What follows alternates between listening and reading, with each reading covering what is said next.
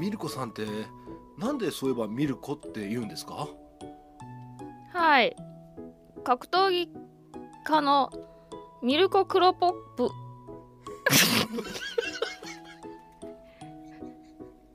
ミルコ・クロコップ。ミルコ・クロコップから取りました。あそうだったんですか素敵な名前ですね。ミルコさんなんか僕もう我慢できません。ミルコさん。こっち来んなあきキックあっちへ牛乳で。始まる。声もある。ハッシュタグでつぶやこう。牛乳でスマイルプロジェクト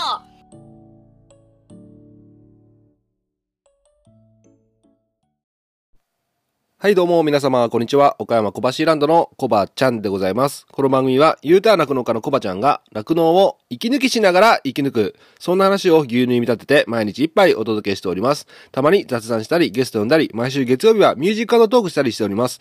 ミュージックのトークの今月のテーマはあなたの18番あなたの18番でございます。番組で流してもらいたい曲、ご意見ご感想などなど、番組概要欄のリットリンクから入っていただきまして、お便りを送るから受付しております。あなたからのお便り、お待ちしております。はい。ということで始まりました。楽して生き抜くラジオ。本日、牛乳318杯目でございます。よろしくお願いします。ということで、いやー、天気がぐずついてますね。ぐ、ぐずついてますね。ね。なんか昨日はすごい雨が降ったりして、で、今日もずっと曇りですね。まあ、岡山県南部がそうなんですけども、全国的にあまり天気が良くないようなこともニュースで言ってたので、ね、気持ちが晴れませんが、ね、えー今日は、えー時間は待って、えー時間は待ってくれないので、え まあいいや、ないってか分かんなくなっちゃった。心はパッと晴れてね、えー行きたいところでございますが、皆様いかがお過ごしでしょうか？ということで、昨日ですね、あおちゃんと一緒に話した音源をですね、あの、あおちゃんがね、ちょっとね、あの、僕がね、あーとかうーとかね、沈黙とかね、そんなんがあったりして聞きづらかったんで、あおちゃんがね、ちょっと編集してくれたので、それをね、えー、ところどころ切ったのをカットして編集したのを流ささせていただきました。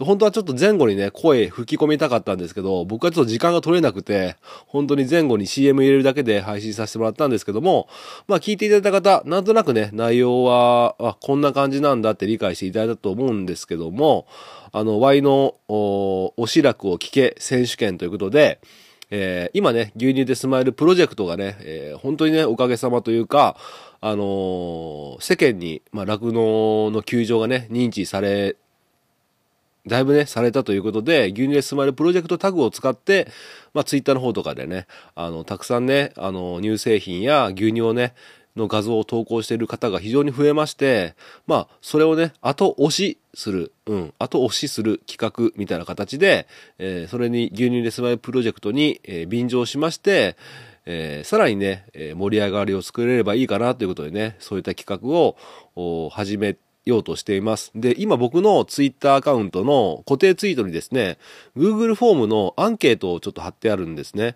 で、あなたが推したい、えー牛乳や乳製品、はたまた酪農に関するもの、すべてにおいてですね、推したいものとこ、お推したい何かをね、えーアンケートを募集しております。ぜひね、気軽に、匿名なのでね、あの、ツイッターのリプランでもいいんですけども、Google フォームでもね、もう今ね、もう10件以上、えー集まってきてます。はい。で、どんなものをみんなね、推したいのかっていうのがね、あの、分かればね、あのーみんながね、えーあ、じゃあ僕もこれをしたい、私もこれをしたいっていうね、えー相乗効果が生まれるかなと思ってね、そういったことも集計しておりますのでね、ぜひ、えー Google フォーム、えー、Twitter アカウントの、僕の Twitter アカウントの Google フォームからね、えーあなたの推したいもの、えー投稿いただければ、えー投稿をください。お願いします。もう相変わらず喋り下手っすね、僕。すいません。はい。で、そう、あの、リットリンクから、あのー入っていただきまして、えツイッターっていうところが選べますのでね、えーそちらの方から、えー、ツイッター、僕のツイッターフォローしてない方はぜひね、フォローしていただければと思います。よろしくお願いします。で、もっとさらに詳しく、あのーまだね、完璧に案内できてないと思うんで、このイベントについて、えー今日ですね、夜に、えー、あおちゃんと、ちょっとコッティさんが都合が悪くてですね、あおちゃんと話す予定でございます。またね、収録したら流していきたいと思いますのでね、ぜひお耳の方を傾けていただければと思います。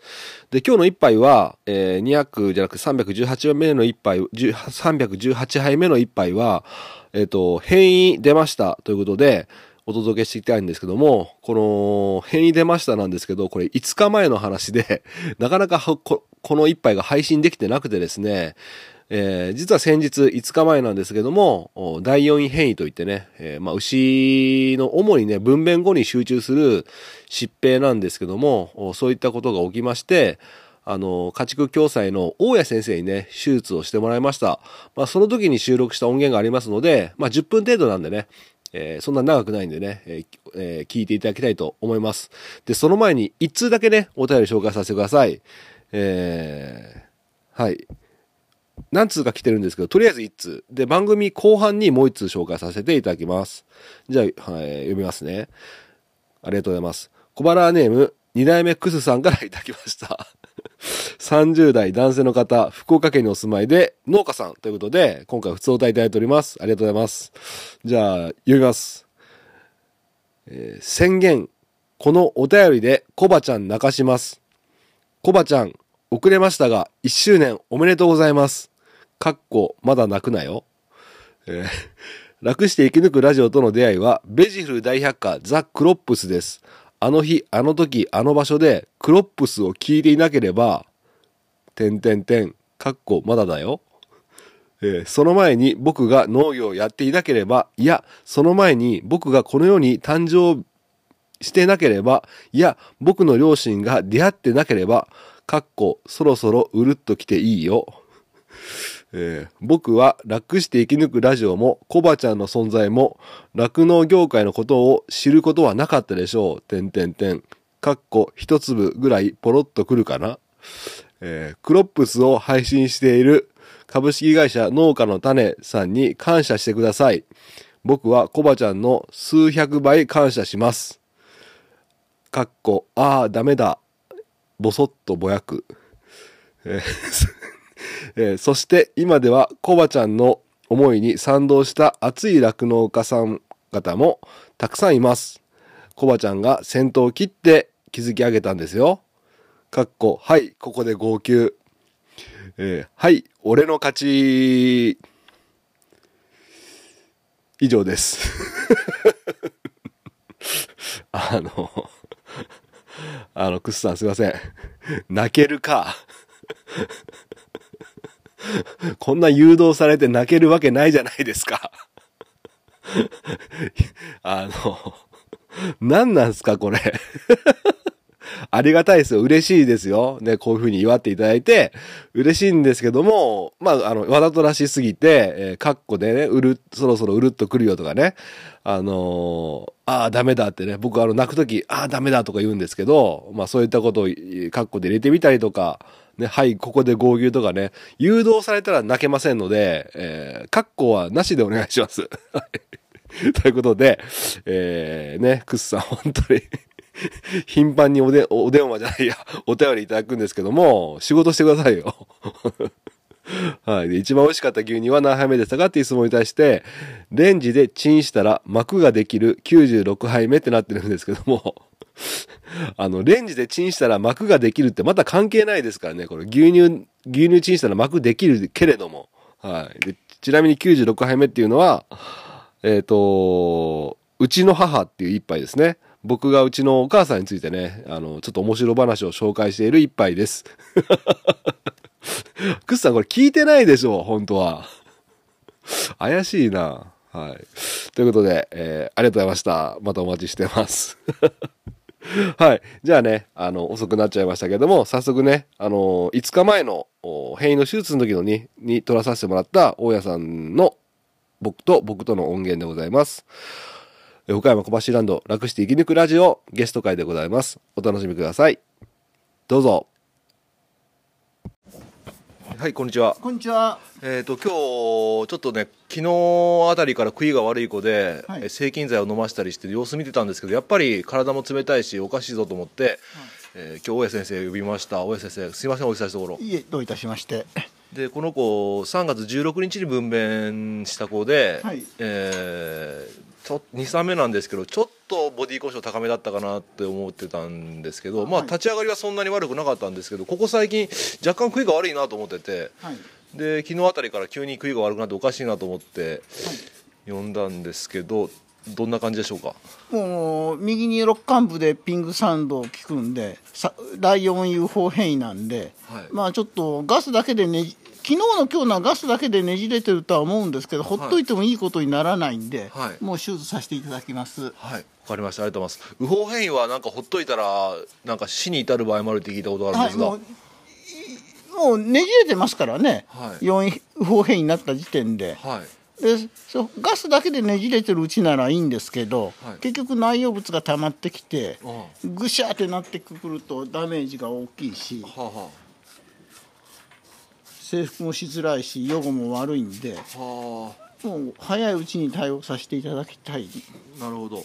あの左方変異と右方変異だったら、い。やっぱり右方変異で手術の後でも予後不良になることもあるんですか結が構多いがありますね。右方変異の方が多い。多いですね。左方変異より圧倒的に。はあ。ただやっぱりど早い段階で手術しすればはい。右方変異で、この間もちょっと右方変異で手術したんだから早い段階だからガスだけだから、はい。すぐ征服できるし、はあはあまあ、次の日から餌も食い出したしいう感じにもなるし。はだからこれも昨日昨日ぐらいから食いがわまあただなんかぼやっとしてる期間はあったかもしれないですね、ちょっと若干弱なんかあれだなと思ってて。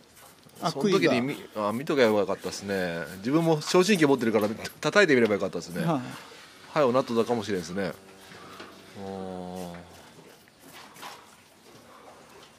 今カミソリでその、は切るところのあたり全部そうですね。でですね。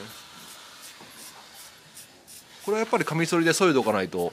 やっぱ菌が入るから。もうもうもうこういうところにもうさ最近の毛なんて塊だから、はい。せめてもう周周囲だけはきれいにあ沿ってあげていう感じですね、はいわかりました。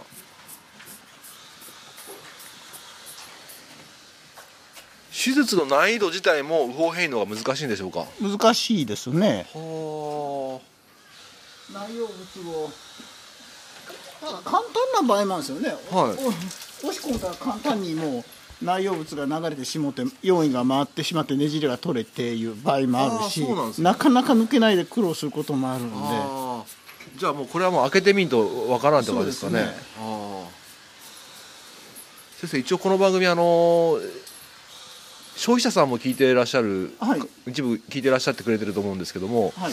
第4位変異ってそもそも何ぞやっていうのは 先生簡単になん4か番目の胃がはい、う四番よ一うちには4つ胃があるってことですよね、はい、胃がはい。はい。で4番目の胃が、はい。まあ右か左に定位置じゃなくて上がってしまってガスが溜まって上がるんですけど、う。んそれによって通過障害を起こして、食欲不振排絶状態に陥る病気です、これは主にやっぱり分娩後が多いってことですよね。そうですね、はい。で乳牛においては分娩後が圧倒的ですね。はははいやーこれはまあ地区主の使用管理状況にも結構よるんですかね。いやーまあ乳牛がなる要因がありますからね。でー。小橋さんのところでしょっちゅうしょっちゅう変異だ変異だよなそれはもう餌の問題が大いにあるんですけあどー。めったにない言ったらこの牛がそういう素因を持ってた可能性は高いですね。ああなるほど。ほうほうほう。いやーじゃあこれから切って中見ていくわけですがじゃあ、はい一旦先生ちょっと切りますんで引き続きお願いしてもいいですか？はあいいですよ。はい。ありがとうございます。はい、あお疲れ様です、ごめんなさいちょっと今別の用があって出てたんですけどありがとうございます。また接近しちゃっていかがでしたか？まあやっぱり4位変異ではいまあほとんどがガスだけでねじれた内容物もあったんですけど、はい。内容物が抜ききれないんでガスが抜けてしまえば、はい。あと4位を押し込んじゃえばもうそのままぐるんって回って4位がどこ行ったかわからなくなることはもう捻転がと取れて取れたいうことなんで、はい、それでまあ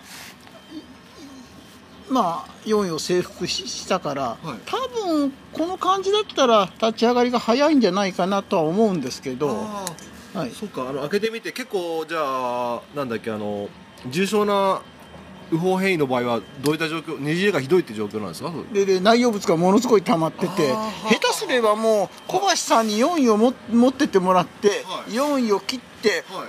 ホースでサイホンで抜かにはいけんとか言って大事になるんですけどああそこなんですか、はいもうそそういうのはちょっと欲が悪い気がするな。せっかく手術しても。ただこれなんかだったらもうガス抜いてはい。もうまあ内容物が少し残残ってるかなでまあああんまり抜けないから、はい。そのままもう押し4位をもう押し込んじゃえばぐるって回ってもうねじれが取れて4位が下に落ちていってどこ行ったかわからなくなって。でということはよ捻転が治ったいうことですからね。4位がどこ行ったかわからなくなったいうことは。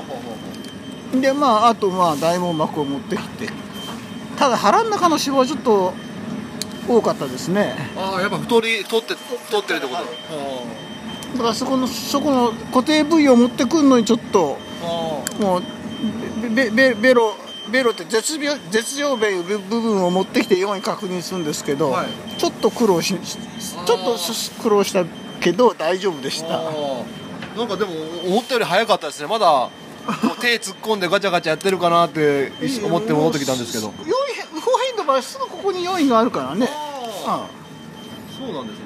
あだから案外作法変変異でこう手回してこっちからガス抜いてるよりはい案外ガスが抜けちゃえば早いいうこともありえますね。ああなるほどなるほど。はあ。一応その4位はどこかに止めたんですか？止めはい、第4位を腹壁に固定してます。あ第4位のふはい。ーそれってあれなんですか？なんかそのガス抜いて戻ったからそのままにしとっちゃやっぱダメなんですかね？固定一応ししといた方がいいんですか？人間がまた動きますからね。ああなるほど。なんか先生今まで先生大家先生って結構じゅ獣医歴長いですよね？何年でしたっけ？30年。前30年ですよね、はい。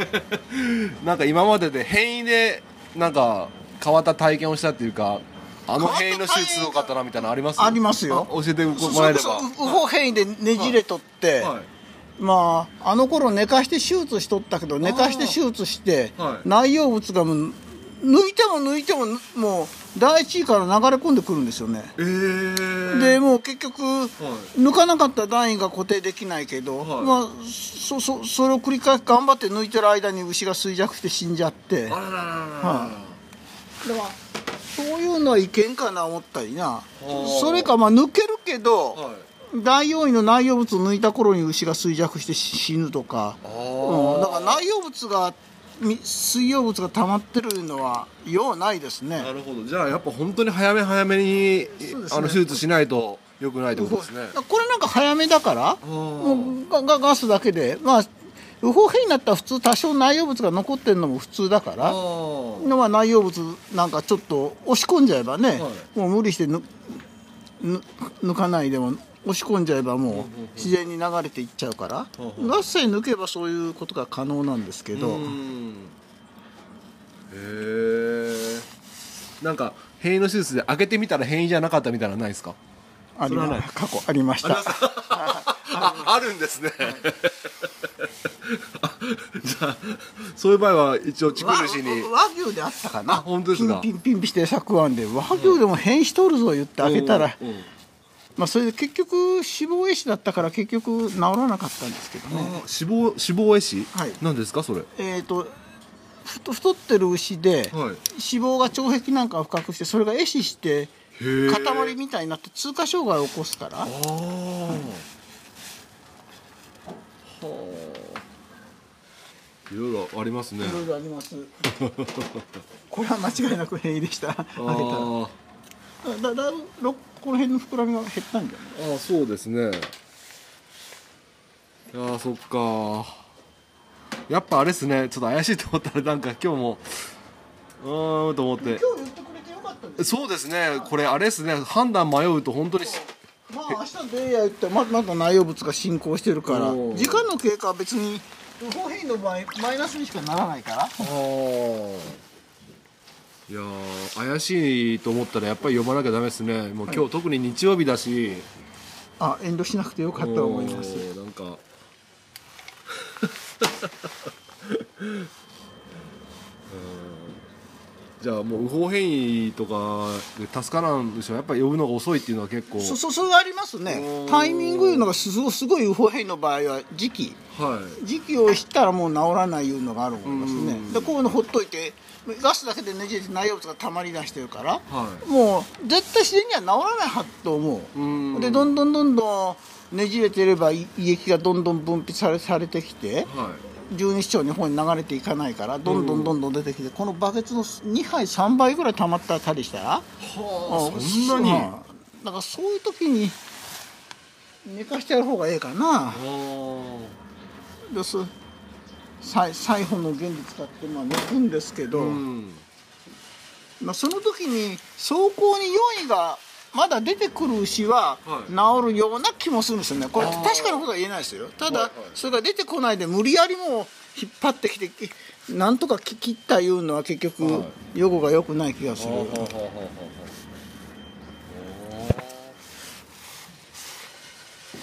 これ育成とか加入でもたまにあることなんでしたっけ？僕は僕は経験ないんですけど。あります。育成とか。で育成であるのは本当珍しいな、まあ、育成で妊娠して分娩前になることは、ま、か例はないからあるあるな。だから加入中のもあるな。で加入中とか嫌ですね。それた胎児が入ってますもんね。し、うん。普通する時期じゃないのにはい。変容するいうのが、はい。なんかがあるんじゃねあるんじゃないかいうことではい。癒着があったりとか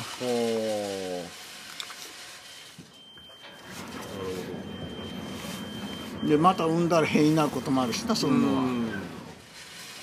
かといって管理あと30日も40日もいったら牛が持たないからなそんなの手術しなかったら。ああそうか。食わない状態で胎児が産むまでいったら牛が巻いてしまうかあー。え実際加入中の変異って本当にあるん？あります。そんなしょっちゅうじゃないですよね。らしょっちゅうじゃないけどありますはあ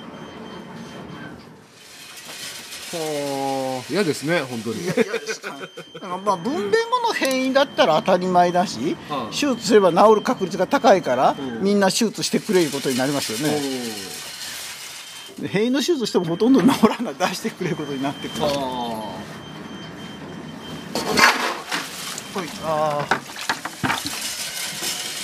ああちょっと このまま行きます？ちょっとロープじゃああとごめんなさい。バシバシじゃなくてバシまだ早いですね。あ場所はななんて言うんでしたかそれ。えー、保護皮膚保護皮膚保護したら終わりですよね、そうです。いや早かった。ありがとうございました、うん。じゃあちょっと牛のロープを直さなきゃいけないんで。あここでお願いします。はい。じゃあ続き引き続きお願いします、はい。ありがとうございます。はい。ありがとうございます。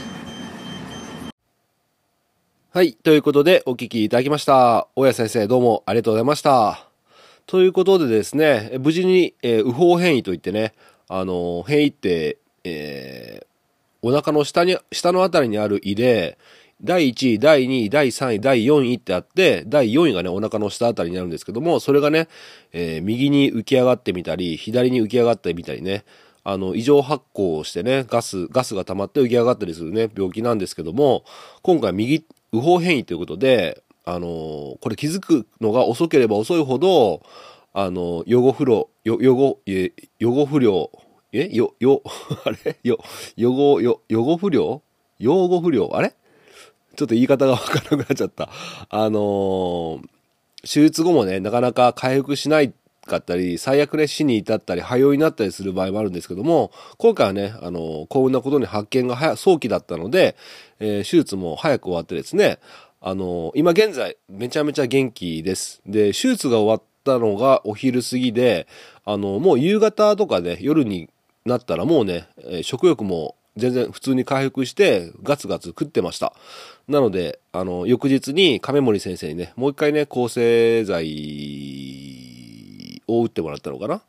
で、えーそれでおしまいで、えーその後もね、あの、大丈夫です。はい。今のとこ、おじっちもよく出してくれて、2、3目の子なんですけども、えー元気にやっております。ということで、いやー、久しぶりね、あの、周産期の変異っていうのは、うちほとんどないんですけども、久々になったということで、まあ原因としては、この子2、3目なんですけども、まあ以前ね、代謝プロファイルテストで西川所長にも指摘された通り、ちょっとね、ボディコンディションがこの子に関しては高かったかなっていうのがね、ちょっと気になるところでございます。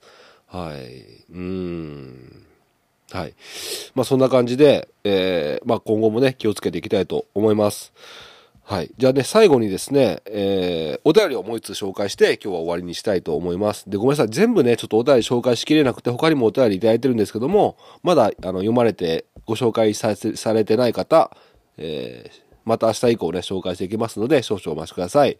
はい。じゃあ紹介します。えー小腹ネーム、おはよう乳業桜井さんからいただきました。ありがとうございます。おはよう乳業の桜井さん、久しぶりですね。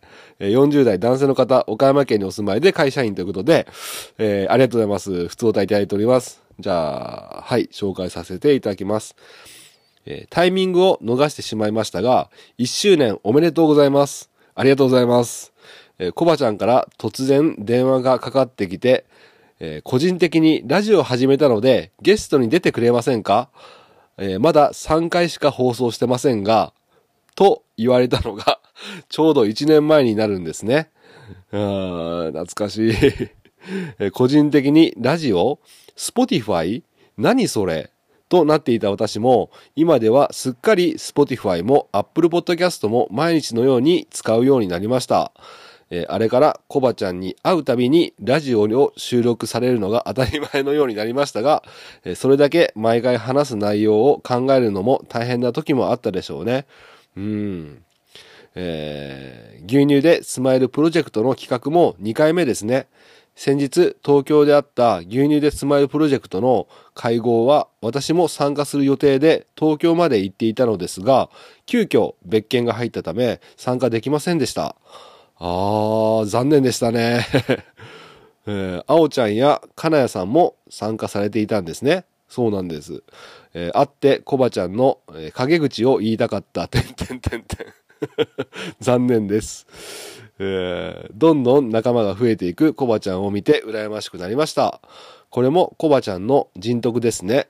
いえいえ、そんなことはございませんよ。えーコバちゃんの人柄と隠し事のないドキュメンタリーだからこそ伝わるんだろうなと思っています。ありがとうございます。えーこれからも酪農現場で起こるドキュメンタリー放送をお願いします。それではまた。ということで、えーお便りいただきました。桜井さんお久しぶりです。ありがとうございます。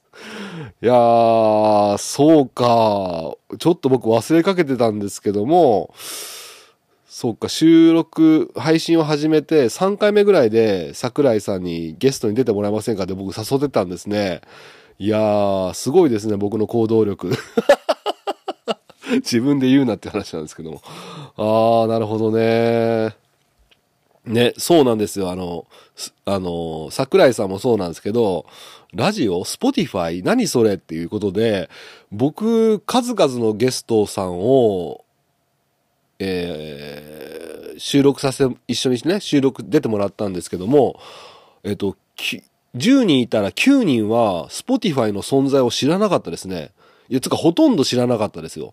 で、唯一知ってたのが、あの、ナスアグリサービスの長屋さん。だけは Spotify 使ってましたね。他の方は誰一人として Spotify の存在を知らなかったんですよ。いやーと思ってね。だからまだまだ Spotify って世間に認知されてないのかもしれませんね。ね Apple Podcast もそうですよね。だから、え、ポッドキャストって何ってね、思う方も未だにたくさんいらっしゃるような気がします。うん。ね、僕たち、まあこれを聞いてくださってる方は、まあ使ってるから当たり前と思ってるかもしれませんが、まあ、世間からしたら全然ね、まあテレビとかね、YouTube とか Netflix とかね、アマプラとか、ああいうの、ああいうのは有名ですけど、ポッドキャストっていうのはね、まだまだね、えー有名じゃないのかなっていうふうに感じました。あと、そうなんですね。牛乳でスマイルプロジェクトの、あの、メンバーの交流会ですね。そうそう、あおちゃんやかなやさんとかね。あと、ストー牧場のストーさんとか、あの、デビル猫の方とかね。えー他にも牛、牛カメラの、方とか、まあいろいろ本当にツイッターの方でおなじみのね、絡まさせてもらってる方とかも結構いらっしゃって、いや本当僕もね、会場行ってみんなと会って握手したかったですね。はい。僕はちょっと画面だけでね、ズズームじゃなくて、あの、ウェブでね、参加させてもらったんですけども、めちゃめちゃ緊張しましたけども。いやー、桜井さんにも見せてもらいたかったなうん。はい。ということで、本当にね、仲間が増えてっておっしゃってくれてますけども、うん、確かに僕自身がね、いろいろ晒してるからこそ、まあ、信用してもらえてるのかなっていうのはちょっと感じ、感じるところはあるんですけど、まあ、本当に、えー仲間になってくれるっていうか、関わってくれる、うん、関わって仲間としてね、えー共に、えーいろいろやっていけるっていう方々がね、本当に素晴らしい方々で、あのー関わってくれる方、プラスね、聞いてくれ、くださってるリスナーさん、小原さんも、本当にね、あの、素晴らしい方が集まってくれて、ね、本当に、あのあの、僕にはもったいないというか、うん、そんな気持ちもあるんですけども、まあ、せっかくね、あの、出会えて関われるってことなんで、僕もね、えその、ね、貴重な機会をね、えー逃さないようにね、頑張っていきたいなっていうふうに思いました。で、桜井さん、またあのー今回の企画、春の企画、また絡んでくださいね。ぜひ、お願いします。まだ連絡しますんで。おはよう乳業さんのね、株を上げるチャンスでもありますので、ぜひね、お願いいたします。はい。ということで、えー長くなりましたけれども、今日もね、こんな感じでおら終わりたいと思います。さてさて、今日は実はですね、はい、ヘルパーさんがいらっしゃってて、今日ね、あのーまた、夕方の餌やり終わったら、あとは搾乳はヘルパーさんにお願いして、家族でね、ご飯食べようかなっていうふうに思ってます。はい。じゃあ今日はこの辺で終わりたいと思います。今日の一杯、お味の方はいかがでしたか？お口に合いましたら、また飲みに来てください。この番組は、牛と人との心をつなぐ、岡山小橋ランドの提供でお届けしました。それではまた明日。バイバーイ。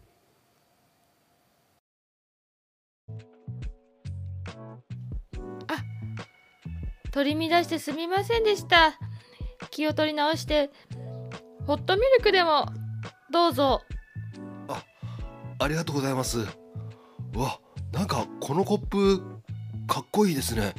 このコップなんていうコップなんですか？ミルコクロポッププですええ？ミルコクロポップです ええもう一回お願いします。ミルコクロポップですコップです牛乳で始まる恋もある。ハッシュタグでつぶやこう。牛乳でスマイルプロジェクト